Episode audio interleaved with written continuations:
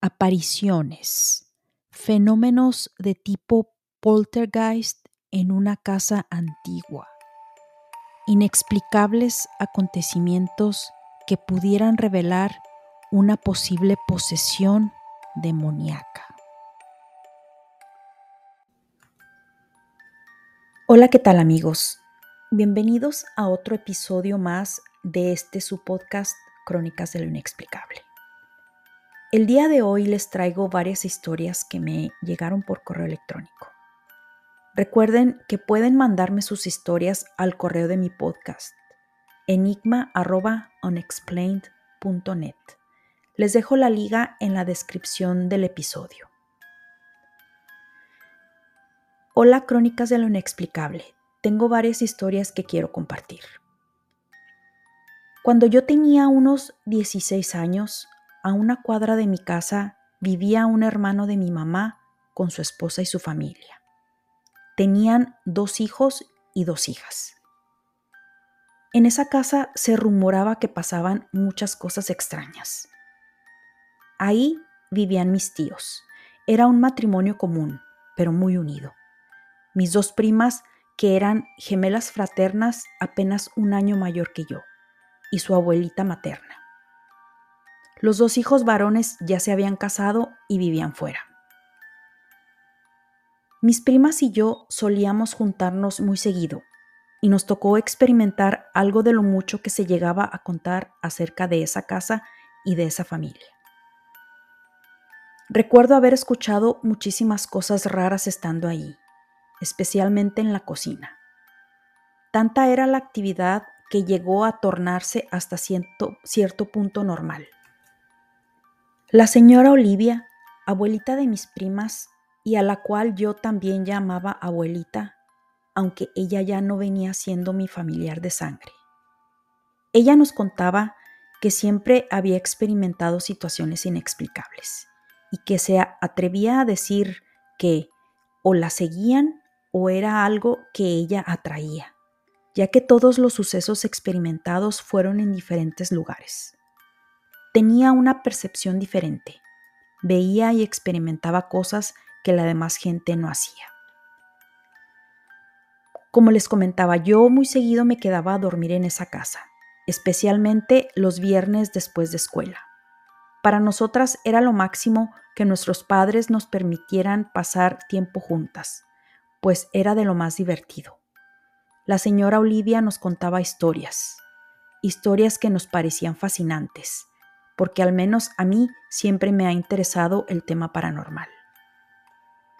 Con el paso del tiempo, durante las reuniones, ahora ya en mi edad adulta, de vez en cuando retomamos estos temas y ha salido a la luz muchas situaciones que la señora Olivia platicaba. Por eso me atrevo a contarlas, pues la veracidad de estas se ha confirmado a través de los años conviviendo con la familia. La señora Olivia nos contaba que de niña ella solía trabajar con sus padres en el campo. Ayudaba a hacer todo tipo de tareas. Ella dice que en la casa donde vivían solían pasar cosas extrañas.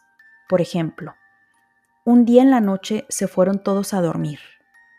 En aquellos tiempos no existían alarmas ni nada por el estilo. Su papá, el señor Vieira, ese era su apellido, solía cerrar las puertas, principalmente la de enfrente, y solía poner una silla atorada solo como prevención. No que hayan tenido alguna experiencia de que algún intruso se haya metido, simplemente querían dormir tranquilos. Un día ellos escucharon cómo la puerta se abría y se azotaba como si alguien hubiera entrado a la fuerza.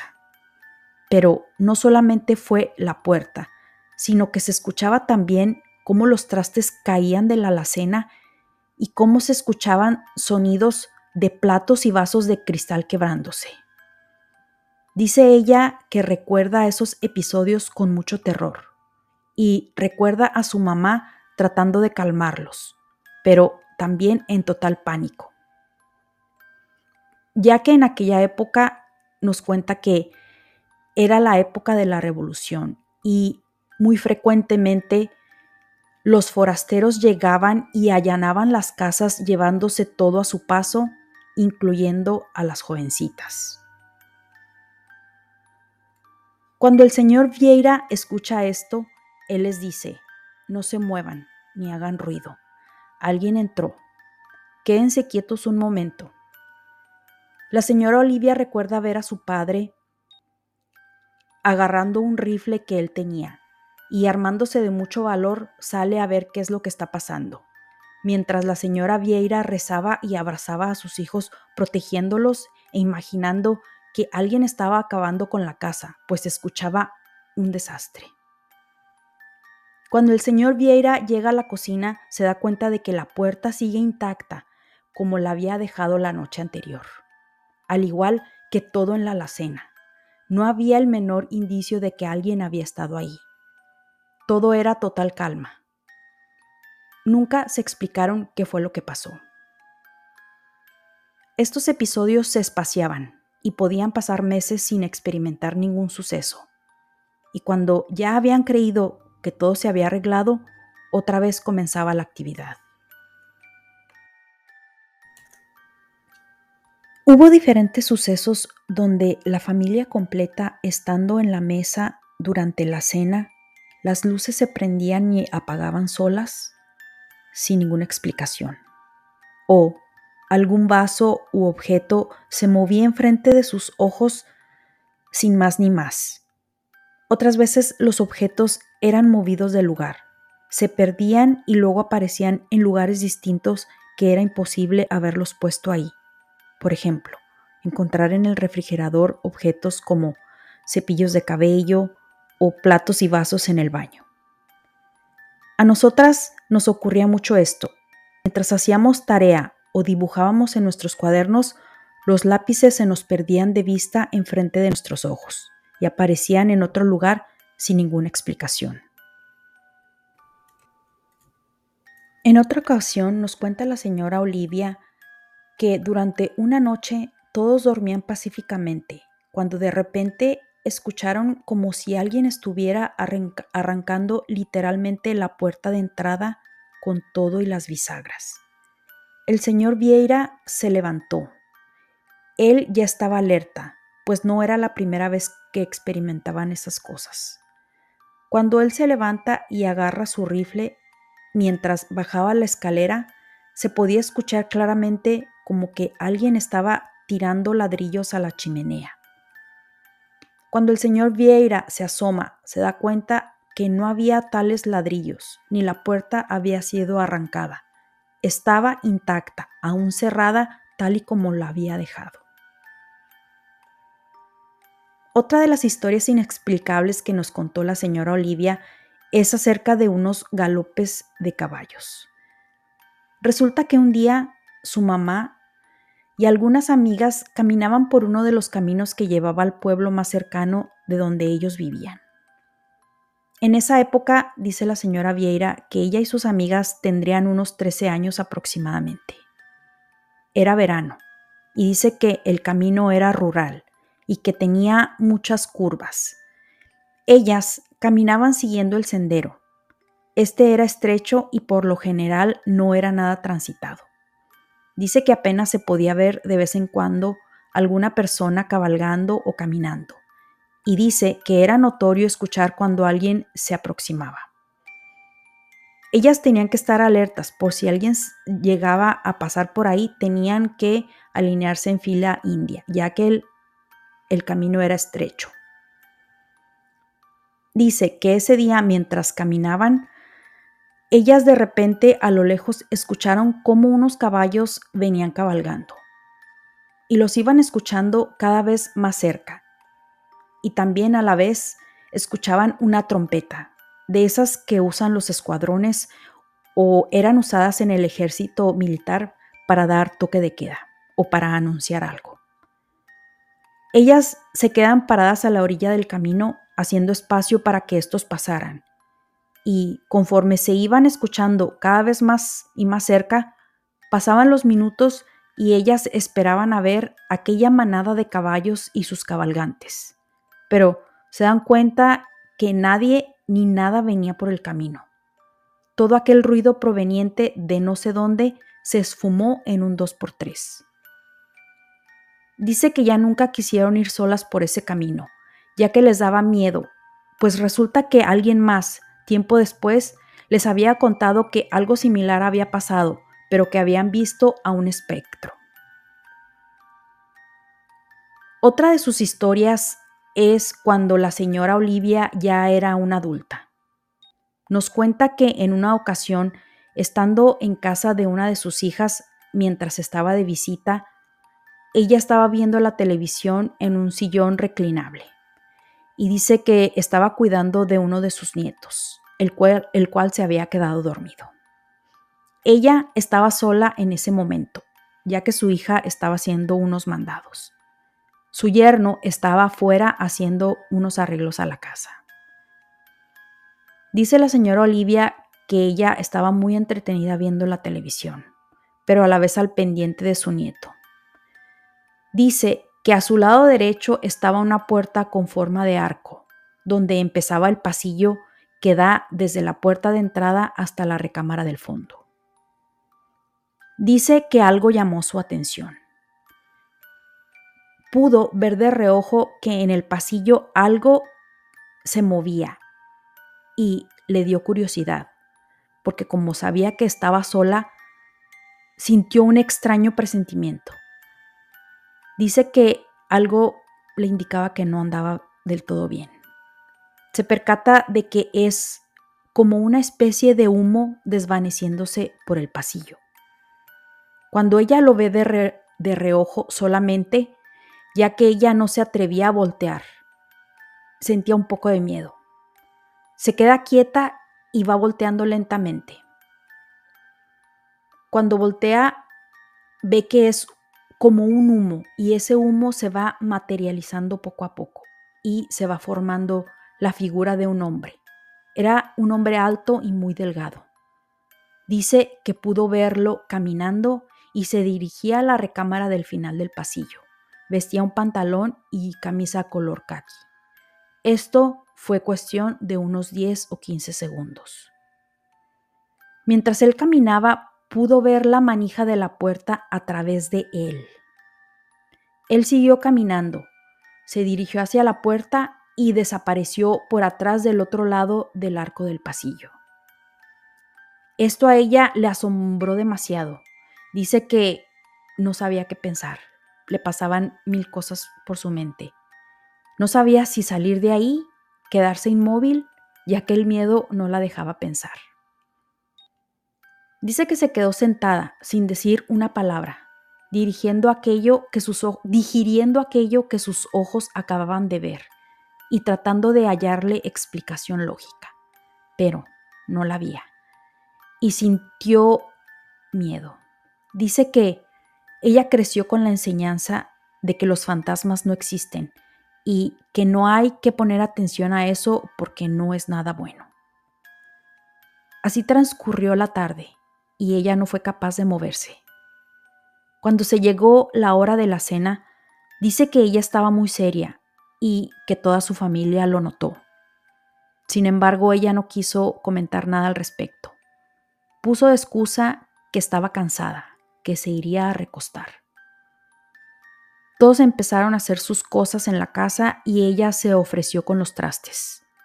Entonces se quedó sola en la cocina con su yerno y fue entonces cuando decide contarle lo que había visto. Con lujo de detalles, ella le cuenta mientras su yerno la escuchaba muy serio. Logra ver en él una cara de confusión, pero ella dice que no sabía si era porque o estaba preocupado o sorprendido, o simplemente tal vez no quería hablar del tema pensando que ella estaba alucinando. Dice que el yerno no le dijo nada, ni una sola palabra, y que ella optó por irse a la recámara a dormir. Y era precisamente la misma recámara de donde ella vio que salía el fantasma del hombre. Dice que ella con mucho temor le habló a ese hombre y se dirigió a él pidiéndole, por favor, no vayas a aparecerte otra vez, no me vayas a asustar. Dice que pasó la noche y durmió sin ningún contratiempo. Al día siguiente, mientras ella tomaba café con su yerno, se acerca y le enseña un libro y le dice, a ver, de estas fotografías si logra identificar al hombre que vio. La señora Olivia, que no le tomó ni un minuto, en cuanto vio varias fotografías, inmediatamente lo identificó. Resulta que era el hombre que construyó esa casa, que vivió y murió ahí. Toda la comunidad lo conocía bien y era un buen hombre. Cuenta la señora Olivia, después de este incidente, que su hija y su yerno habían experimentado varias situaciones, pero que no le habían querido decir para no asustarla. Resulta que dicen que su nieto, el menor, solía sonreír y hablar con alguien. Siempre comentaban entre ellos que qué sería lo que el niño vería, porque era muy notorio que algo o alguien le llamaba la atención y éste se reía y hasta jugaba. También solían experimentar muchas de las cosas que anteriormente la señora Olivia platicaba, cosas que desaparecían y aparecían en otro lugar. Nunca, pero nunca pusieron atención, nunca vieron nada, pero dicen que escuchaban por las noches como si alguien fuera a la cocina y abriera la llave del fregadero. Ellos iban y se asomaban y no era nada, todo estaba seco, sin rastro de agua. Nunca sintieron que fuera alguna amenaza para la familia. Los años pasaron, ellos vendieron la casa y la familia que se mudó nunca comentaron nada al respecto. Quizás siga ahí, no lo sé. Pero lo que sí sé es que sin duda era un espíritu bueno. Hola crónicas, espero puedan publicar mi historia. Es corta pero muy impresionante es acerca de la hija de un primo que falleció en un accidente automovilístico a la edad de 18 años. Lily era hija única y como tal pareciera que la habían sobreprotegido. Sus papás se habían divorciado cuando ella era niña y se quedó a vivir con su mamá. Empezaron los problemas de comportamiento de ella más o menos a la edad de 12 años y estuvo con medicamentos porque al parecer le habían diagnosticado bipolaridad. Su papá vivía en otra ciudad y aunque solía visitarla seguido, no lograba ver que se comportara de manera extraña, por el contrario. El tiempo pasa y él se da cuenta que ella está demasiado medicada. Trata de hablar con la mamá, o sea, con su ex esposa, acerca de esto, pero ella le dice que es la única forma en la que Lily puede estar tranquila y sigue medicándola. Al parecer Lily no se llevaba bien con su mamá, peleaban mucho y eso era causa de la depresión que ella tenía. Cierto día, la mamá de Lily le llama Alex, o sea, al papá de Lily, diciéndole que ella había intentado quitarse la vida y que ella ya no sabía qué hacer.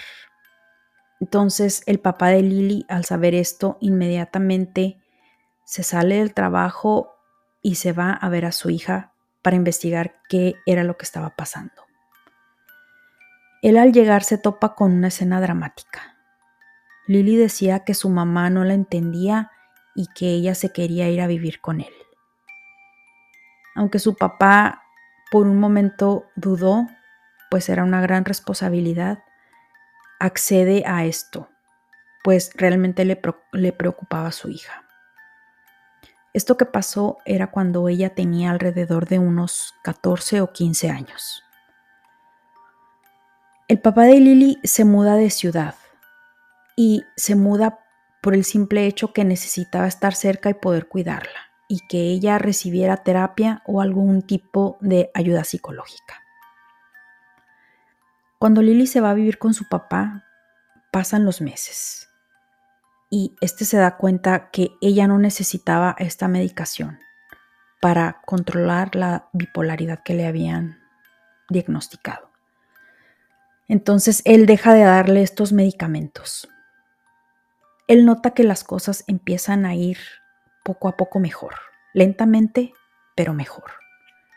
Lily empieza a trabajar medio tiempo en un restaurante y era una muchacha muy brillante en la escuela. Todo parecía ir muy bien. Pero el papá se casa y con la nueva esposa habían dos hijos, un jovencito de unos 12 años y una mujercita más o menos de la misma edad de Lily. Natalia. Ella tenía ideas medio excéntricas, muy esotéricas, se vestía toda de negro y usaba objetos raros, como calaveras negras y cosas por el estilo. Cuando la familia del papá de Lily notan esto, se preocupan, ya que era una familia muy religiosa. Bueno, lo siguen siendo. Y les parecía que andaban jugando con fuego, pues decían que el uso de esas cosas no les traería nada bueno, que iba en contra de lo que la Biblia dice. La abuelita de Lily siempre les decía a las dos que no usaran esas cosas, que se acercaran a Dios. Y ellas, aunque no eran muchachitas mal portadas, o sea, iban a la escuela y eran responsables, esas prácticas de usar talismanes con calaveras negras y ese tipo de objetos no eran del agrado de la familia. Sin embargo, nunca nadie dijo nada y ni se puso atención al respecto.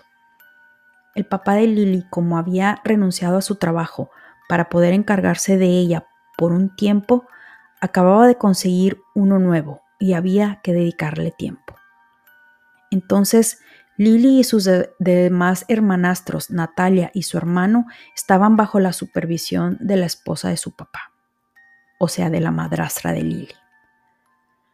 Cierto día, una de las tías de Lily fue por ella a la escuela y cuenta que fue una de las experiencias más terribles que ha tenido en su vida. Ella dice que ha sido el encuentro más cercano con el mismísimo demonio. Dice que ese día pasó por Lily a la escuela y que la llevó a su casa porque iba a haber una reunión. Al parecer era cumpleaños de uno de los primos. La tía de Lily dice que ella al llegar a la casa, mientras estaba preparando todo para el festejo, todo transcurría normal. Decide prender el radio y pone una música de una estación que ellos solían escuchar.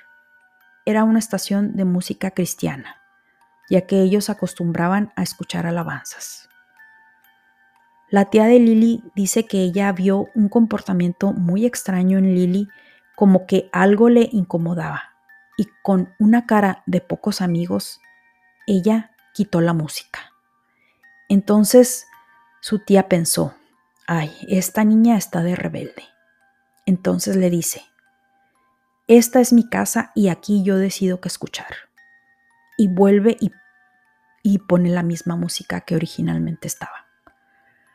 En eso es cuando ella ve cómo los ojos de Lily, que eran cafés claros, se tornaron completamente negros y dice que con una mirada de odio viéndola fijamente, la tía de Lily tragó saliva y entró en total pánico.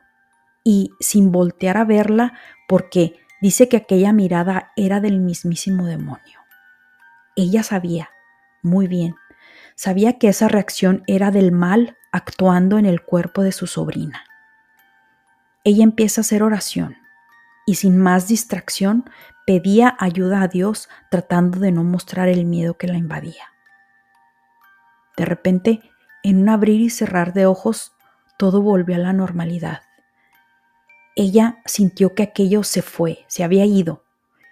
Volteó a ver la cara de su sobrina. Se había tornado de nuevo en la dulce y amable carita, así tal como ella era. Después Lily le pidió disculpas.